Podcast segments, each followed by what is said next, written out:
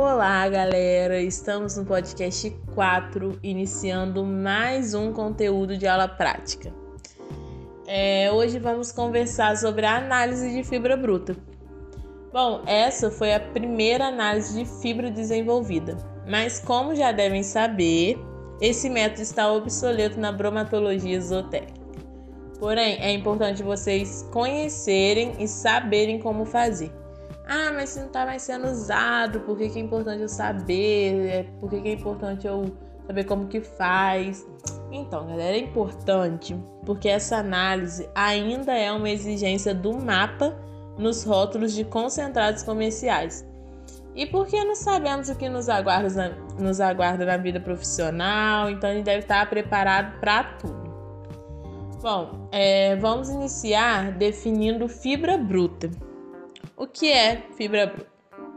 A fibra bruta é o resíduo insolúvel em solução ácida e alcalina que se perde quando incinerada a 500 graus. Essa análise não identifica as diferentes frações da fibra. Bom, os equipamentos e materiais utilizados para determinação de fibra bruta são aparelho digestor, balança analítica, becker de 600 ml forma alta, cadinho filtrante forma alta de porosidade 1 e volume de 50 ml, estufa com temperatura controlada, forno mufla com temperatura controlada, funil de porcelana com diâmetro médio de mais ou menos 12 centímetros, tecido filtrante, espátula e sistema vácuo. É, a padronização dos cadinhos filtrantes devem ser feita previamente. Secos em estufa 105 graus por 2 horas, levados no dessecador por uma hora, pesados, identificados e registrados para usar mais tarde. Agora que definimos materiais e equipamentos, vamos definir os reagentes necessários para essa análise. São eles: solução de ácido sulfúrico 1,25%, solução de hidróxido de sódio 1,25% e a acetona. Enfim, vamos ao procedimento. Pesamos de 2 a 3 gramas de amostra na balança analítica com precisão de 4 casas decimais após a vírgula. De amostra seca ao ar e previamente desengordurada se o teor de gordura for acima de 1%. Mas as forrageiras, de modo geral, não precisam ser desengorduradas.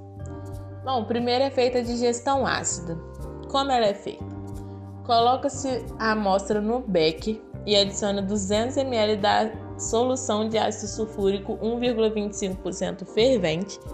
Coloque o becker com a mistura no aparelho digestor, onde ele permanecerá 30 minutos após o início da ebulição. Ou seja, espera começar a ferver para depois contar os 30 minutos. Começou a ferver, conta. Bom, encerrando esse tempo, a solução com a amostra será filtrada sob vácuo com o filtro e a tela filtrante que citei anterior, fazendo lavagens sucessivas com água destilada quente sobre o resíduo até a neutralização do mesmo. Importante filtrar todas as partículas, não deixando nenhuma no becker. O próximo procedimento é digestão básica, já que a fibra bruta é aquele material né, que passa pela digestão ácida, básica. Então vamos para a digestão básica. Nessa digestão, nós vamos transferir todo o resíduo retido na tela filtrante para o becker de 600 ml, usando-se para isso 200 ml da solução de hidróxido de sódio 1,25% fervente e leve novamente ao aparelho digestor por 30 minutos após o início da ebulição. Ao terminar esse tempo, o conteúdo do beck será filtrado sob vácuo em cadinho filtrante. A filtragem é feita com lavagens sucessivas de água destilada quente sobre o resíduo até a neutralização do mesmo. E por último, lave o resíduo com acetona duas vezes, a fim de facilitar a secagem e eliminar compostos provenientes das digestões. Seque os cadinhos filtrantes com os resíduos em estufa a 105 graus por 6 horas. Retire, coloque no dessecador e após 60 minutos pese e anote os pesos. Esse será o primeiro peso a ser registrado para essa análise.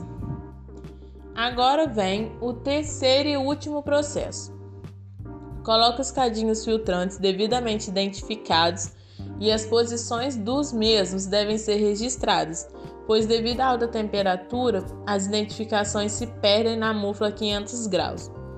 As amostras deverão ficar durante duas horas após atingir essa temperatura.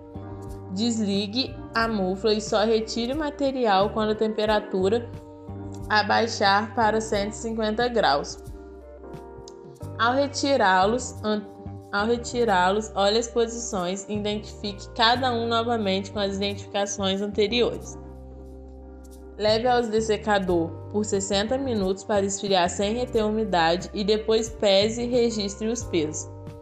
A diferença de peso antes e após a queima fornece o peso de fibra bruta da amostra. Não esquecer de corrigir para a matéria seca. Bom, esse foi o podcast 4 sobre a análise de fibra bruta. No podcast 6, veremos por que essa análise está obs obsoleta. Por isso, continue acompanhando os podcasts. Obrigado pela atenção. Sou Ariadne, sua monitora de bromatologia zootécnica da Universidade Federal Rural do Rio de Janeiro. Conte comigo.